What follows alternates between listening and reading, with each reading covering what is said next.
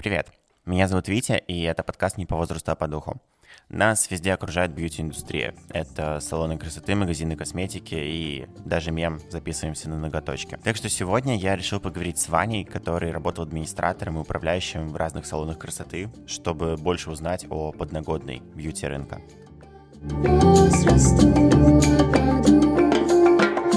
Привет, Ваня. Расскажи немного о себе и как ты вообще связан с э, бьюти-индустрией. А, Привет, я работал в бьюти-индустрии очень долго, в основном на должности администратора, то есть это как инъекционная аппаратная косметология, так и какие-то классические штучки типа маникюра, бровки, стрижки. А А, инъекционно-аппаратная это... ну, там... Это то, что именно связано с лицом, где тебе либо уход для лица делают, либо укольчики. Ага, укольчики, все, теперь понятно. Да. Ну, сейчас дошло, что это связано не только с лицом. А, Я работал в нескольких студиях, иногда как основная работа, иногда как подработка. Вот и узнал много интересных секретиков. Вот, Вань, главный вопрос. А, В интернете есть очень много мемов про девочек, которые зовут записываться на бровки, на ноготочки. Я сейчас немного побуду дудем. Сколько они зарабатывают? Ну, на самом деле, тут зачастую зависит от салона. Если именно мы говорим про салонных мастеров, средний процент в Москве от процедуры это 30, от 30 до 50 процентов получают именно бровисты. Ну, от стоимости услуги. От стоимости услуги, Мгм. да. Допустим, если мы берем какой-нибудь, ну, вот топовый салон Киплукинг в Москве, Мгм. там процент не такой высокий, там около 30, но процедура стоит достаточно дорого, то есть какое-нибудь ламинирование бровей стоит э, 6 тысяч, и а, мастер получает за час работы порядка 2 тысяч. Это именно по Блин, бровям. ну, 2000 за час работы, это звучит приятно на самом деле. Да, если у тебя запись хорошая, то есть ты можешь за день, у тебя 12 часов рабочий день, Мгм. до до 24 тысяч заработать. Но это в идеальном раскладе. А в среднем сегменте, соответственно, чуть меньше. Ну вот на моей памяти я скажу максимум, ну 20 тысяч было. Я сейчас сижу, и я просто не могу понять, зачем я получал высшее образование, если я мог просто пройти курсы там, ногтей, бровей. На самом деле с э, ногтями, мне кажется, все попроще, потому что брови и брови стрижки, в принципе, стилисты, а, там тренды более часто меняются, чаще получают какие-то повышения, выходят новые продукты, а с маникюром более-менее просто. Ты можешь отучиться на один вид маникюра и начать просто ебашить. А, потому что маникюр, в принципе, стоит подороже, чем брови. Допустим, Мгм. средний сегмент — это вот комплекс за полтора часа. Это 3000, и ты получаешь от 40 до 50 процентов. Мгм. А, и работа, ну, я бы сказал, попроще, потому что ты лица клиента практически не видишь, ты работаешь с руками, можешь э, все Ну, эти... Ты знаешь, я просто все еще держу в голове, что в России по сравнению, например, со странами Европы, а, все вот эти косметические услуги все еще стоят сильно дешевле. А, сильно дешевле, да, и при этом они выполняются зачастую гораздо качественнее, потому что в других странах то, что мы называем в России маникюром, это уже э, считается не такой безопасной процедурой, потому что нельзя просто так без медицинского образования что-то срезать с человека, допустим, кутикул. Вот, а у нас это спокойно делается, этого руки выглядят гораздо аккуратней, а, с э, Ну, то есть не получится там условно пройти в России какие-то курсы маникюра, а, заработать небольшой стаж, я не знаю, там условно год-два и уехать в Европу и жить вообще безбедно. Нет, это вполне реально на самом деле, так многие делают, но ты работаешь подпольно зачастую. То есть на свой страх и риск, либо находятся студии, где есть пометка, там, то, что это Russian Manicure, и этого мастера тоже как немного прикрывает, потому что у меня были а, знакомые, с которыми я работал, они переезжали в другие страны работать, зачастую это Дубай. Мгм. А в Дубае очень сильно ценятся А русские почему мастера. Дубай? Потому что там такая же проблема, то, что не особо качественно делают а, местные а, ребята, а деньги там хорошие водятся. Но там реально есть спрос на это? Да, да, чаще всего в Дубай туда проще всего переехать. Даже есть а, люди, которые занимаются именно перевозкой мастеров из России в Дубай. То есть они э, платят э, за перелет, платят за визу, какой-то вид на жительство делают, дают жилье и просто сажают, говорят, работай. Так, окей, я Такие, сейчас после записи полезу гуглить, видимо, курсы ноготочка. Потому что это перестало быть мемом, и я реально теперь этого хочу. Окей, тогда такой вопрос. Последние года полтора в социальных сетях можно увидеть очень много блогеров-мальчиков с э, маникюром. Ну, то есть не с таким просто базовым маникюром, как уход за Ну, ногтями. именно покрытие дизайна, Да, да, вот да, это да, да, вот это называется покрытие дизайна. Я, я не знаю таких умных слов. И вот вопрос, насколько реально, да, там за последние несколько лет изменился спрос на бьюти-услуги, и за ними стали больше обращаться мужчины, или они, может, вообще всегда за ними много обращались, и это все миф, что это только для женщин. Тут э, такая забавная вещь, на самом деле, в э, салонах красоты немного процветает сексизм. Прям это заметно становится, потому что ты можешь открыть э, прайс какого-нибудь, ам, ну, неплохого салона, там, MindMe, например, и там будет отдельный прайс на мужские процедуры и на женские. И есть, какие дороже? а, мужские. Допустим, маникюр мужской стабильно там процентов на 10-20 всегда дороже. Почему? Никто не может э, дать ответ. У нас Ну, то есть какого-то реально корневого различия, когда ты его Нет. делаешь, нет? нет. Э, тебе может э, кто угодно из мастеров сказать, что, блин, там мужчин руки могут быть больше, могут там, кутикул быть проблемней. А, ну вот именно на примере маникюра. И вот в последнем месте, где я работал, мы сравняли эту процедуру, потому что как происходит, допустим, у тебя приходит 10 клиентов, клиенток именно, Мгм. и, допустим, у одной из них точно будут какие-то проблемные руки, с которыми будет тяжело работать. А мужчина ходит реже. То есть у тебя э, какая разница, к тебе придет там один мужчина с проблемными руками, все остальные с нормальными, или такое же количество женщин с проблемными руками. То есть это вот как какой-то просто стереотип образовался в Мгм. какой-то момент, и это стало стоить а, действительно дороже. По непонятным причинам именно сама, сама обработка, то есть покрытие дизайна, они считаются одинаково. Почему? Непонятно. Я понял. Бьюти-индустрия повернула стрелочку. Да. И э, зачастую в бизнес-сегмент ходят э, взрослые мужчины, Мгм. ну, от 30 а, лет просто за обработкой, чтобы аккуратно выглядели. Именно с дизайном, я не знаю, за последние года, можно, наверное, по пальцам считать, человек 5 был, не считая меня, которых я видел. Ну, А, то есть все равно, типа, это очень маленький процент. Это Маленький скорее те процент. самые блогеры, которых мы видим там раньше в ТикТоке, сейчас. Я Не знаю предполагаю, я предполагаю, что а, видел один барбершоп, в котором открыли просто место маникюра именно для мужчин. А, И, скорее всего, ребята ходят именно вот в такие места, потому что им комфортнее, либо домой. А, Потому что, правда, я слышал отзывы, что неудобно, чувствовать себя некомфортно, сидя, вот, допустим, у тебя 9 маникюрных мест, Мгм. там 8 девушек сидит и один парень. И ему некомфортно от этого, непонятно почему, но это вот все именно...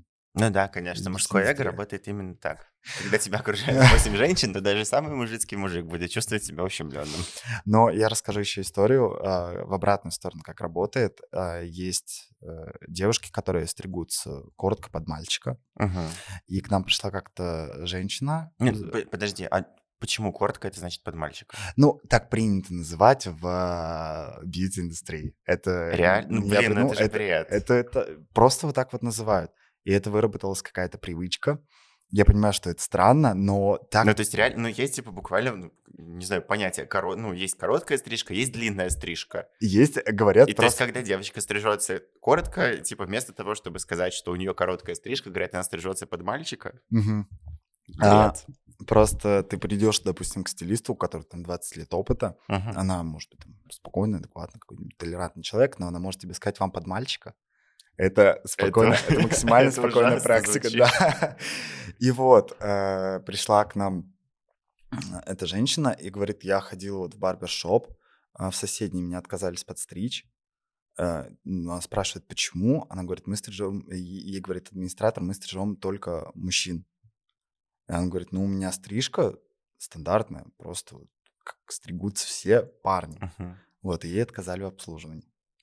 Блин, ну ты знаешь, э, как вот эта история про то, что можно один и тот же шампунь продавать просто в разных упаковках. Ну, Типа женский и мужской. И, и- Да. и люди реально будут покупать его по-разному, и реально будут отказываться от покупки, ну, допустим, женщина мужского или мужчина женского. Это же такой бред. Ну, да, бьюти-индустрия в России это очень сложная штука. И по поводу чего еще хотел а, сказать, э, также при трудоустройстве мастера могут сказать, что вот я не буду работать с мужчинами, и ты им просто убираешь эту услугу. Ну, блин, просто ты понимаешь, как, когда... а, вот если мы смотрим, да, с точки зрения такой современной оптики, новой этики и так далее, если женщина отказывается работать с мужчинами, то, ну, это как будто бы воспринимается как ок. Там, в силу разных причин. Э, Да, тут уже все и, там, и сексизм, и патриархат и так далее. Но почему, например, мужчина отказывается работать с женщиной, я искренне понять не могу. А, Ну, я с таким ни разу на самом деле не сталкивался. Но вот единственное, именно вот в своей работе. Мгм. Единственное, вот как эта женщина пришла, я, кстати, забыл сделать ремарочку, что я сейчас говорю не про все салоны, а про бизнес и премиум сегмент в Москве. Мгм. Окей, тогда такой вопрос. Вот, э, ну, я думаю, можно сказать, да, о том, что салоны красоты в России, в Москве, это достаточно такая сексистская область. Ну да. Причем в обе стороны, как мы это выяснили по итогу. Хорошо, давай э, пройдемся прямо по списку, а, какие еще бывают э, виды дискриминаций. Очень часто в сфере услуг, в том числе услуг, связанных с бьюти-индустрией, работают а, мигранты или мигрантки из а, Средней Азии. Да? И вот если даже в сторону половой дискриминации есть какие-то замашки, то как тогда дела с этим обстоят?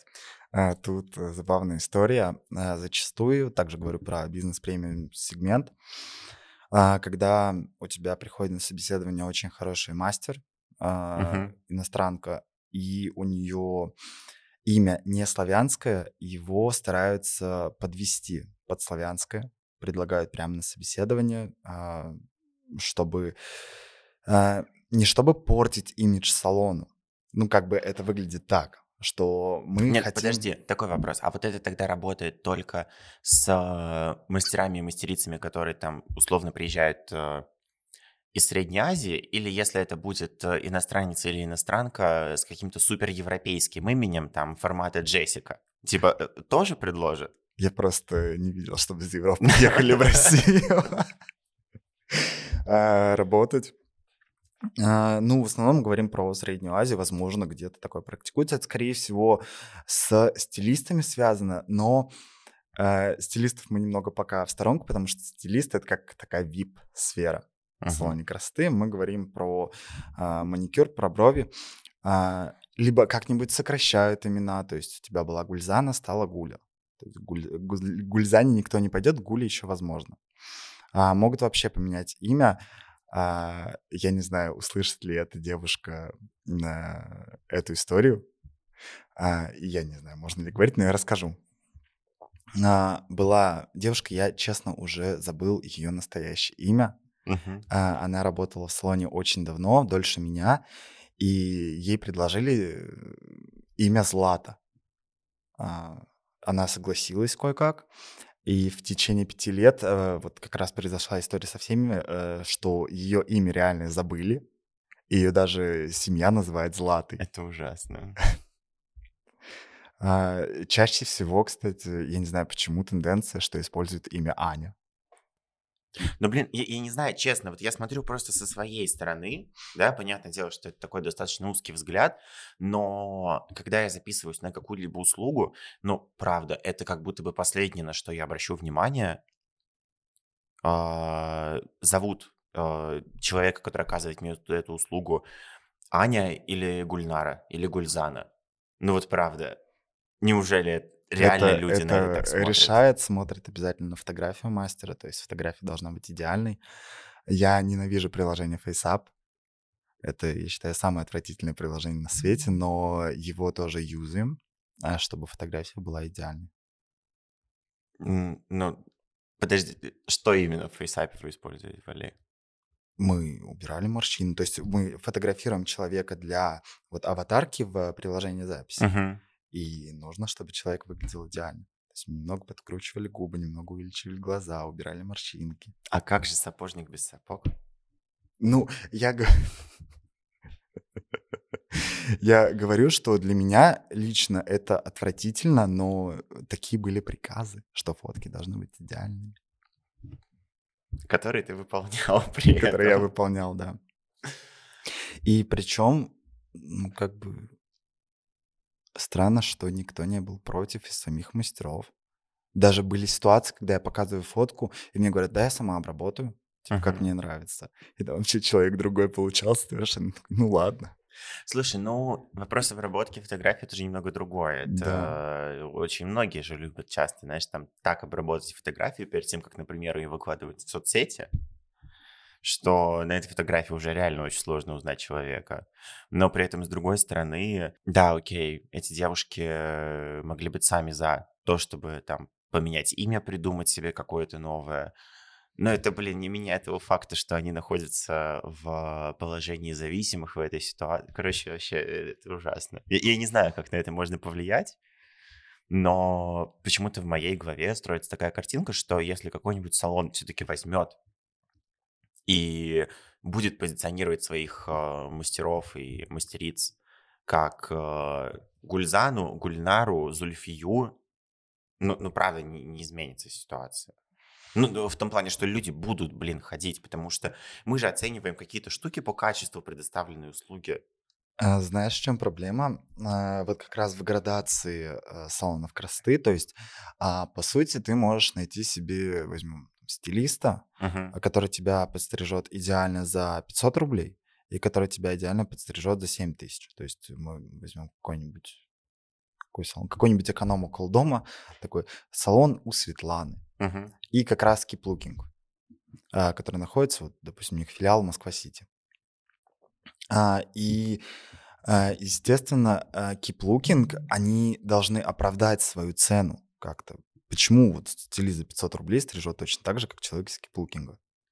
А, И все это оборачивается как раз во что-то непонятное. А, То есть мы убираем вот эти иностранные имена, мы заточены на сервис вроде как.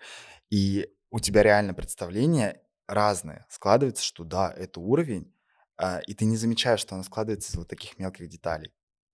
Что там брали имя, что там на фотке уже реально не Гульзана, а Аня. Это вот я говорил про бизнес-сегмент, то, что стараются там как-то сгладить момент, а, то, что ты приезжий, а в премиуме вообще стараются не нанимать иностранцев.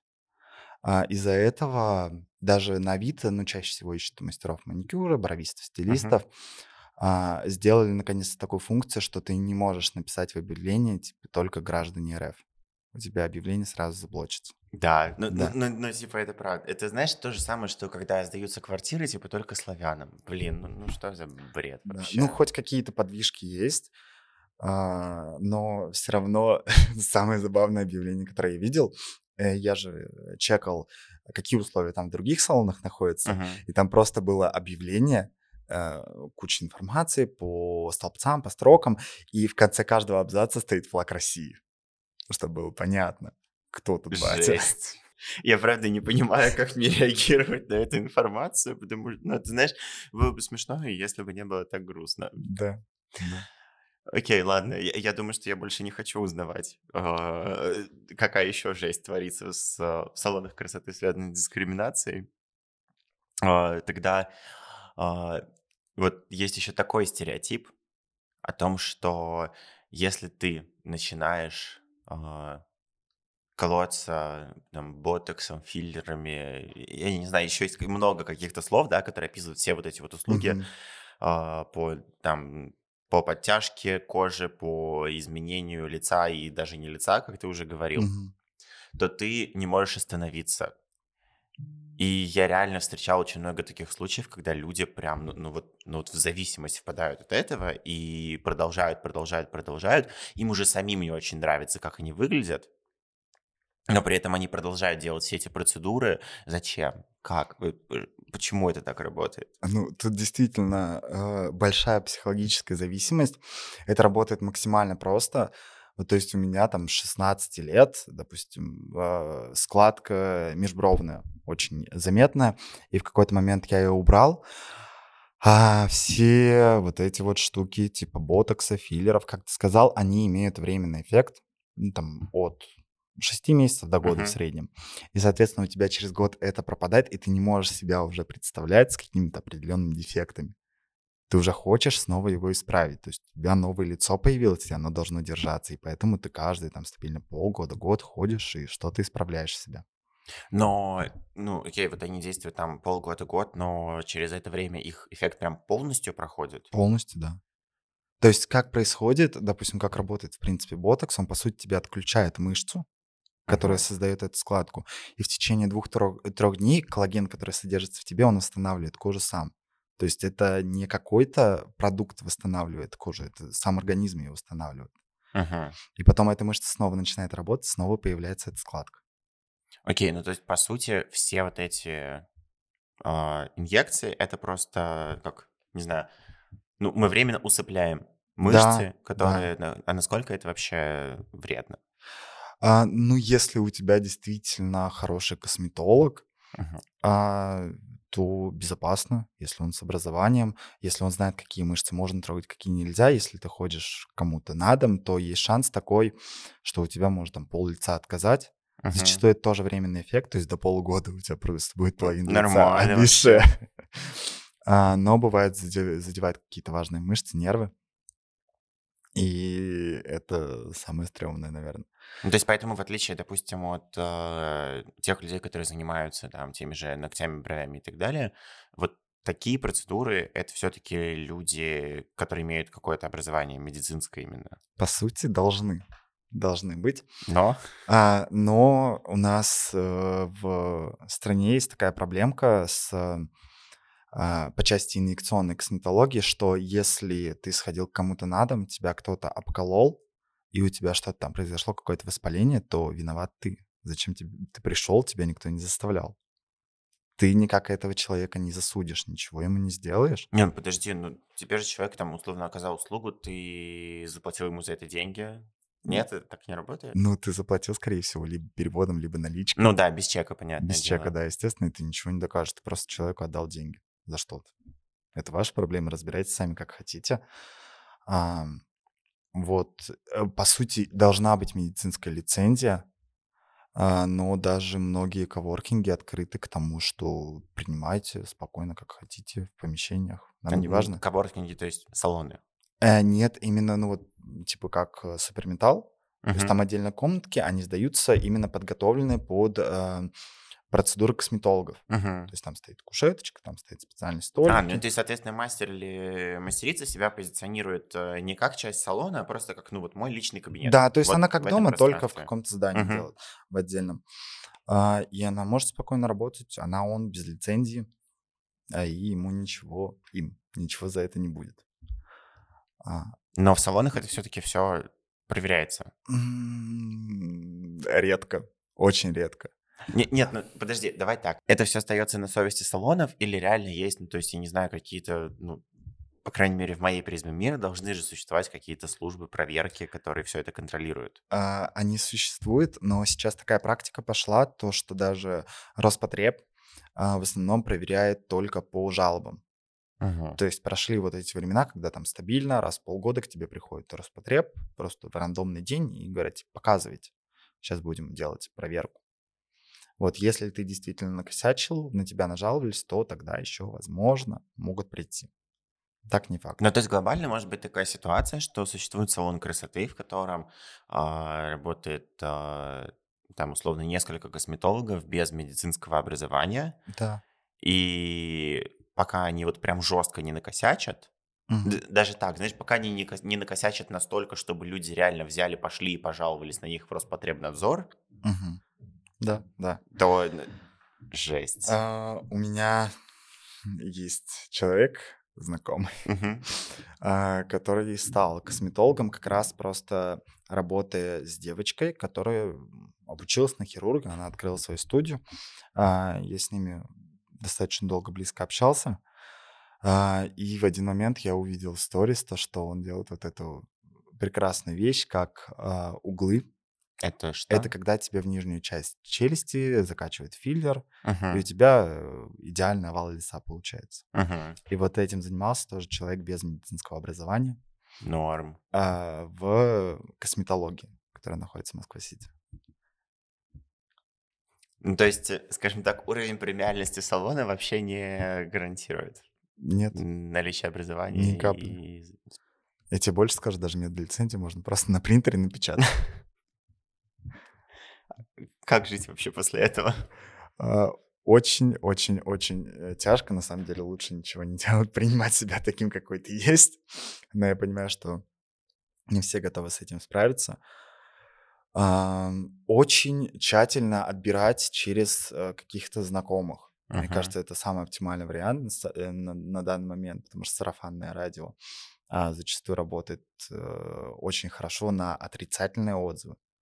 То есть э, по статистике а, ты, допустим, 10 человек пришли в твой салон, один человек э, из 10, которым понравилось, э, порекомендует а, другим людям. Ну а- да, да, понятно. Если придет один человек с негативным experience- experience ом, он расскажет обязательно. Мгм. То есть он не будет молчать никогда.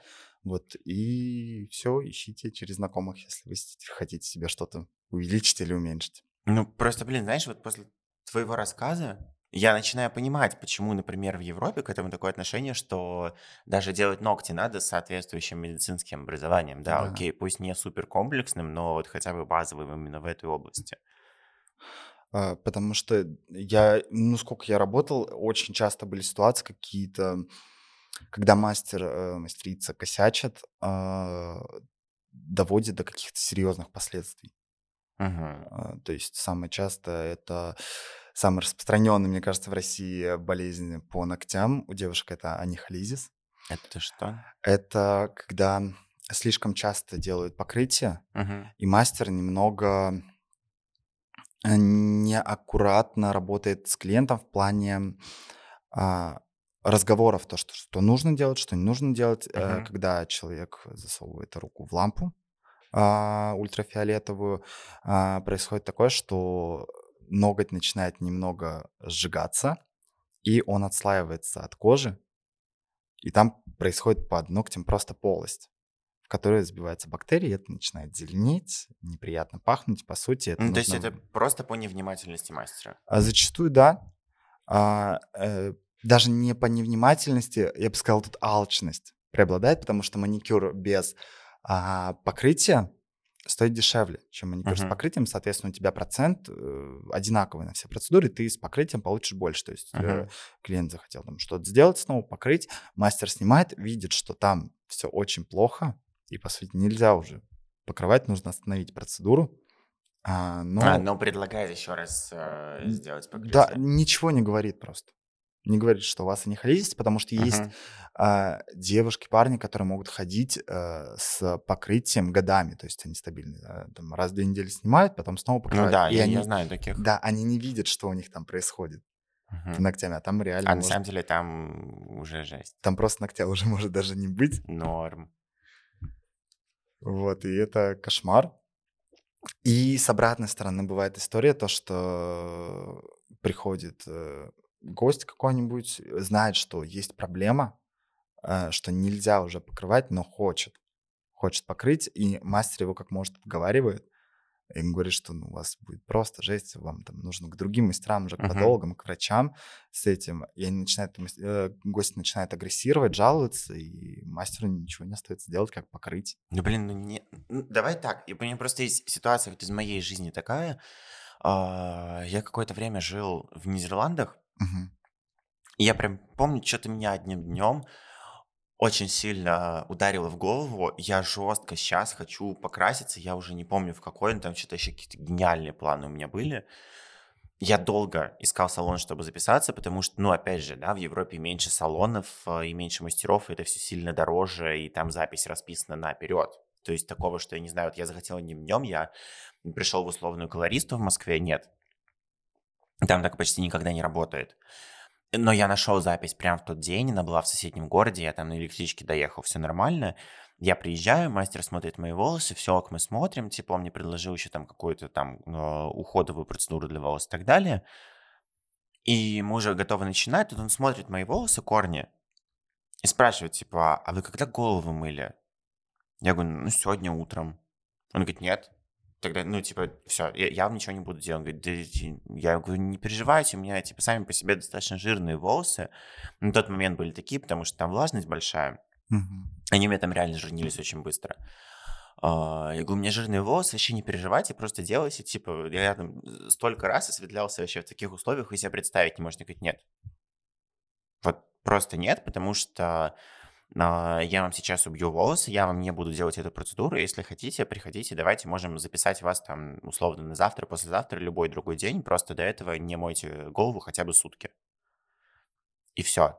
Ну, то есть, вот мастер прям сразу четко обозначил границы. И, и, ну, что значит агрессирует и не остается ничего делать? А, Так, так происходит, просто очень многие мастера, именно я говорю вот сейчас про маникюр, они боятся испортить свою репутацию, боятся испортить репутацию салона, потому что, вот как я говорил, стилисты, допустим, это немного другая тема, Мгм. а, как э, у нас говорили, типа ног- ногти похуй отрастут быстрее, чем волосы. Волосы не зубы. Да, ну, то есть с волосами надо работать все-таки щепетильней, потому что это дольше времени на восстановление.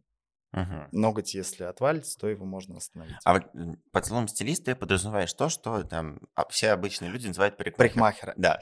Эта тема очень сильно э, меня раздражает, э, потому что непонятно, откуда в Москве взялось вот это именно слово э, стилист вместо парикмахер, хотя это вполне нормальное слово, которое нужно использовать, это название профессии. А поголовно все салоны в какой-то момент начали называть их стилистами, хотя это совершенно другая тема.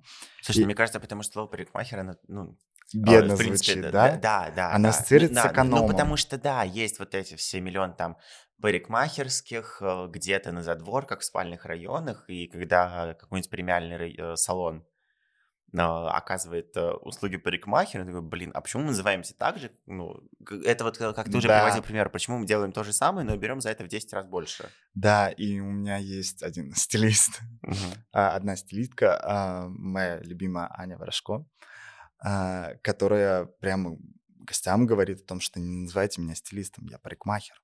Я вообще Мгм. с э, стилем никак не работаю. Я работаю только с вашими волосами, а человек в профессии уже около 20 лет. Ну вот, вот, у меня тоже почему-то в голове всегда была ассоциация, что стилист — это человек, который занимается одеждой в первую Да, очередь. Да. Вот, э, мы потом еще одну интересную процедуру затронем, очень забавно, которая сейчас популярна в Москве, как раз по поводу стилистов, но я немного расскажу именно про парикмахеров. Мгм, Кстати, давай. даже так и называется у нас э, во всех салонах зал стилистов, то есть где сидят парикмахеры. Мгм. А, вот, я все-таки буду использовать стилист, потому что у меня, правда, это уже Да, привычка. да, окей. А, стилисты более лояльно относятся, более лояльно, более щепетильно относятся к своей работе, вот зачастую, потому что, в принципе, меня жизнь сталкивалась с людьми, которые э, от 15 лет в профессии. Мне с этим повезло.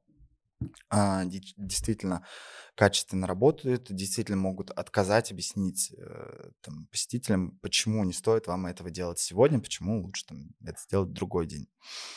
А, вот, но а, при этом всем стилисты зарабатывают гораздо больше, чем остальные мастера. Примерно даже за то же время работы. Я просто приведу Мгм. пример, допустим, в среднем э, возьмем бизнес-сегмент, сложно окрашивание в среднем стоит 20 тысяч. Если ты хороший стилист, то а, у тебя эта процедура занимает ам, около ну, 4 часов. И а, зачастую также процент от 30 до 50. Мгм. То есть ты получаешь, ну, Ну, длина волос тоже, наверное, еще влияет на эту а, да, влияет, историю. я просто именно вот среднем говорю, 20 тысяч обычно берут. А, и ты получаешь, возьмем среднюю сумму, допустим, 7 тысяч за 4 часа. А, но тут уже начинается интересная механика, потому что зачастую э, за 4 часа у тебя складывается ощущение, что стилист это твой друг, ты начинаешь ему доверять, и многие этим пользуются, мне кажется, процентов 80. Ну, вот, вот сейчас, пока ты не озвучил, у меня появилась версия, что это может быть продажа каких-то средств Да. параллельно. И не только средств, а доп. услуг. Мгм. То есть, допустим, сделал окрашивание на 20 тысяч. Ну, блин, а куда окрашивание без стрижки? Соответственно, плюс еще 3 тысячи. Но вот ты волос хочешь, чтобы у тебя подольше в таком состоянии побыли? Давай еще уход за 7 тысяч сделаем какой-нибудь Tokio Inkarami, крутой японский. Вот, у тебя уже вырисовывается 30 тысяч. Ну вот, слушай, мы тебе уход сделали, но тебе домой-то нужно как это все поддерживать. Поэтому мы давай тебе шампунь Tokio Inkarami за 6 Мгм. тысяч, кондиционер за 6 тысяч. И поскольку ты теперь блонд, тебе нужно поддерживать блонд. А на тебе еще там масочку с оттеночным эффектом за 3 тысячи. И через э, месяц-полтора приходи на тонирование за 10 тысяч. И у тебя практически в те же самые 4 часа умещается сумма в два раза больше. Но это же реально все вот эти сопутствующие штуки, они важны для поддержания там условно цвета волос или нет? Они, они важны, конечно, но Да, ты как-то очень играет- хитро улыбаешься просто. играет момент здесь и сейчас. То Мгм. есть тебе предлагает стилист конкретное средство, то есть вот оно тебе нужно, оно крутое. Также и работают уходы, то есть тебе делают уход в салоне и говорят, вот есть эта же линейка для домашнего использования, Мгм. возьми ее. И ты смотришь так, типа, блин, да, классный эффект, я буду Ну, то есть всегда смотри, вот с точки зрения человека, да, который в этот момент сидит в кресле у, у- стилиста, у парикмахера, лучше, да, э, так, с рациональной точки зрения отказаться допустим, прийти домой и сделать какой-нибудь research, потому что это можно найти там и дешевле, и проще, и так далее. Да, ну, дешевле вряд ли ты найдешь те же самые средства, потому что у нас э, везде Плюс-минус всё одинаково стоит, но ты можешь найти аналоги. То есть действительно неплохие аналоги. Сейчас за последние два года у нас очень сильно а, возросла такая вещь, как онлайн-заказы.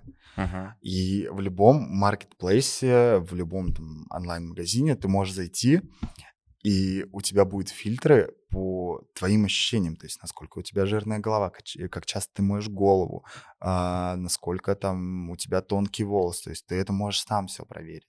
То есть ты видишь, допустим, ты смотришь на парня и видишь, у него волосы явно гуще, чем у меня, значит, у него густые, у меня менее густые. То есть ты можешь создать какую-то ассоциацию, все эти средства можно подобрать дома.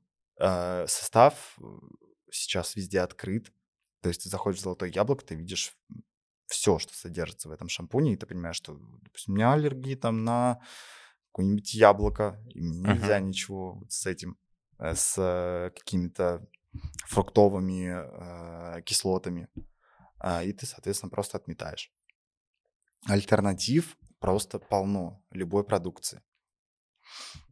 И такое процветает как бы и в косметологии особенно, потому что в косметологии платят бешеные бабки за отвратительные продукты, которые не работают. Есть крупные бренды, хотя они вроде как из хороших стран, Австралия, там, Америка, популярны в России. А, но у нас, допустим, есть Ну, например, да. Например, Да. э, я не люблю вот два бренда, это Ice Clinicals и Ultraceuticals, а, потому что, допустим, крем за 8 тысяч, 100, не то что знаешь, килограмм крема тебе Ага. дают, там ну, 100, где-то около 100 а, миллиграмм, пусть так, Грамм, ну, 100 грамм, да, миллилитров, наверное, миллилитров, да, пардон. А, И в России мне нравится тенденция, стала популярна корейская косметика. Это прекрасная вещь, которая вылечила мою кожу, потому что я тратил огромные деньги на э, косметику из Австралии, которая мне не помогала совершенно по, назна- э, по назначению косметолога. И Блин, на самом деле для меня всегда вообще вся эта история со стоимостью косметики, как декоративной, так и уходовой, была настолько непонятной. Ну, то есть это же все стоит вообще огромных денег. Я избежал большинства этих трат, потому что мне очень повезло. Я в в девятнадцатом году летом работал на Esquire Weekend, и их тогда спонсировали Биотерм, Мгм. И я после Esquire Weekend забрал себе домой очень много продукции Биотерма, Мгм. и пользовался ей, ну, вот прям несколько лет до сих пор. Это сыворотка с какой-то улиткой вообще А, это одно из лучших косметических средств, которые я использовал. Потом она у меня кончилась, я пришел в магазин, и я еще охренел, когда я увидел, что 30 миллилитров этой сыворотки стоит 7 тысяч рублей. А, у меня тоже сам было с сывороткой. А, поскольку я работал в салоне, я мог брать продукцию по закупке. И, ну, даже не по закупке, с небольшой наценкой от закупки. То есть я взял сыворотку ЦКПР, свою любимую, за 1700 рублей 50 миллилитров. И я пришел в Золотое Яблоко, а там 30 миллилитров, 50 миллилитров, оказывается, в России вообще нет. А 30 миллилитров стоило, стоило около 5000. Почему это все так стоит? А... На каком этапе происходит такая жесткая наценка? Блин, мы просто сейчас идем уже немного, знаешь, какую-то экономику, но это достаточно просто. Ты также приходишь в красивое место, чтобы что-то купить, а, ощутить вот этот вот experience шопинга, а, чтобы все попробовать. Это же все тоже включено в стоимость. А, и как раз э, за можно поблагодарить наше правительство за то, что у нас э, большие наценки на официальные поставки из-за рубежа. По-моему, сейчас э, скорее с таможней ты платишь 20% от стоимости. Я боюсь ошибиться, но там суммы действительно крупные. То есть вот тебе уже наценка как минимум 20%. Короче, я понял, что много зарабатывать надо или открывать магазин косметики, или учиться делать ногти. Да, э, в салон, в салонном бизнесе э, была такая поговорка, то есть, возможно, она не только в салонном, просто я в этом контексте слышал, если ты идешь в Москве по улице, видишь э, пять салонов подряд стоят и хочешь что-то рядом открыть, то нужно открывать не, будуш, не булочную, а еще один салон, потому что, ну, ужились пять, уживутся и шесть. А, и есть также фраза от моего любимого тренера по сервису Никиты Медова, почему в России, в принципе, бьюти-индустрия никогда не загнется из-за того, что а, в России такой менталитет, то, что девушки всегда будут стараться оставаться как можно красивее. Ну да, это правда. Э, при этом, знаешь, с другой стороны еще а, вот в России очень чувствуется именно любовь к сервису, причем как у людей, э, которые его потребляют, так и у людей, которые его предлагают. И поэтому, да, отсюда все вот эти вот истории о том, что там реально клиент может начать агрессировать, и мастер все равно ему сделает ногти, потому что клиент всегда прав. Да, да. Э, хотя давно уже пора похоронить эту фразу. Но, к сожалению, она еще живет, по-моему, с Советского Союза. Я был на тренинге у аутентики, uh-huh. там была даже дата, когда первый раз прозвучала эта фраза а, в контексте сервиса. Это было прям очень давно. Ну окей, давай так. Вот а... я пытаюсь просто у себя в голове резюмировать весь наш с тобой разговор, mm-hmm. и что у меня выходит. Я понимаю, что а, бьюти-индустрия это типа ну, если мы говорим именно о салонах красоты, это сфера, а, в которой процветает сексизм, это сфера, в которой процветает ксенофобия, это сфера, в которой э, очень часто из людей, типа, практически обманом выбивают жесткие деньги. Mm-hmm. И а, а, что хорошего это есть? Ну, то есть, понятно, да, с одной стороны, что бьюти-услуги это такая достаточно абстрактная штука, это в чем-то элемент роскоши, это больше про эмоцию. Да, но, да. но неужели это все вообще настолько жестко? Ты, когда приходишь в там какой-нибудь действительно красивый салон бизнес-премиум сегмента, ты не задумываешься о том, что там процветает. Ты приходишь отдохнуть, выпить вкусный кофе, чтобы тебе там помассировали руки после маникюра, и ты уйдешь довольно, тебе без разницы будет на проблемы других людей в контексте, то есть вот во время процедуры и там какое-то время, пару часов. А потом ты уже начнешь думать о каких-то проблемах, что вообще uh-huh. произошло. То есть люди стараются просто избавиться от э, каких-то проблем, которые накопились, ходя в салон красоты вместо психолога. Это очень частая, очень частая практика. На самом деле на этом многие салоны и зарабатывают. Люди пытаются просто в них спрятаться от проблем.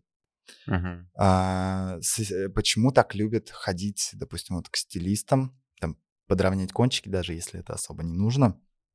Ты приходишь, ты контактируешь с человеком час, то есть он медленно что-то делает, там, тебя выстригает, выстригает, и ты начинаешь ему немного раскрываться, ты ему говоришь о своих проблемах, и а, любой стилист, он практически как психолог работает, он тебя внимательно выслушает, он не будет давать тебе никаких советов, ты просто вот немного лишнего из себя убираешь.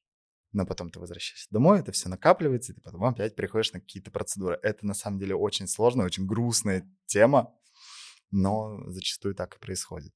Ну, почему грустная? А потому что какие-то серьезные проблемы должны решать психологи.